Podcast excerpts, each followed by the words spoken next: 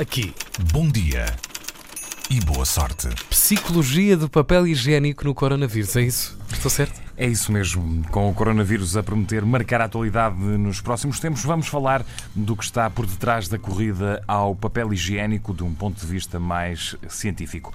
Não há notícias de países como o Reino Unido eh, estejam com problemas, ou até mesmo Portugal com problemas de abastecimento nos supermercados, mas muitas pessoas aderiram à corrida ao papel higiênico e por eh, outros produtos que podem compor uma espécie de um bunker de sobrevivência, antecipando assim possíveis medidas eh, extremas de isolamento pelo eh, novo eh, coronavírus.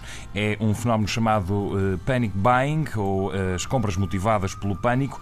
Em Singapura, por exemplo, houve um aumento na procura do arroz e da massa. Em Auckland, na Nova Zelândia, os gastos no supermercado subiram 40% no dia seguinte à confirmação do primeiro caso do novo coronavírus no país. E na Austrália, duas mulheres lutaram por rolos de papel higiênico eh, no supermercado e um vídeo da luta ficou viral. A lista continua com casos eh, semelhantes noutros eh, países e no Reino Unido alguns supermercados eh, restringiram mesmo as vendas de alimentos essenciais eh, para eh, regularizar estoques. Uma rede limitou mesmo até 5 as compras de eh, produtos como eh, massa, leite e legumes hum, elentados.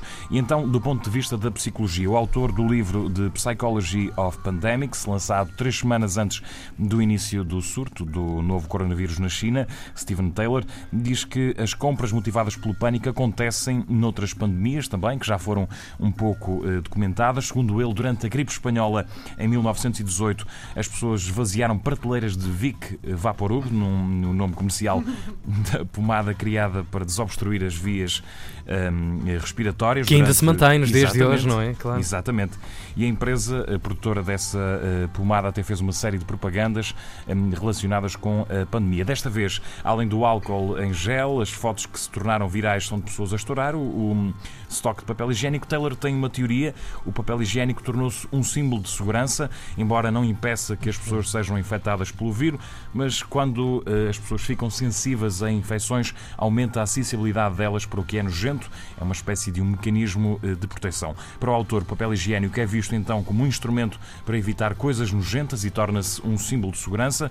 Taylor observa que as pessoas que fazem compras motivadas pelo pânico são geralmente ansiosas e essa eh, pandemia é uma pandemia também das redes sociais. Para Andreas Capes, professor da eh, City University em Londres e especialista em psicologia e neurociência, o pânico não começa de imediato. No início as pessoas acham que estão de alguma forma seguras.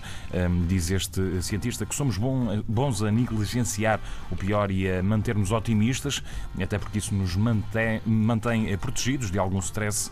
Mas depois há um, um momento de stress que rompe essa bolha otimista e no caso do novo coronavírus pode ser o aumento do número de casos, a sua maior proximidade ou então uma eh, maior cobertura da imprensa. Nessa altura dá-se aquilo que se considera o efeito manada, eh, em que todas as pessoas começam eh, a seguir as atitudes das outras. Daí, explica o cientista, a corrida ao papel higiênico tem todo este processo. Ora bem, é isso. Obrigado, Luís Peixoto, com já. uh, Bom Dia, Boa Sorte. Eu, eu estou aqui só A propósito do. com uma confusão na palavra, sorte. a noção de segurança e a noção de, De higiene. de higiene.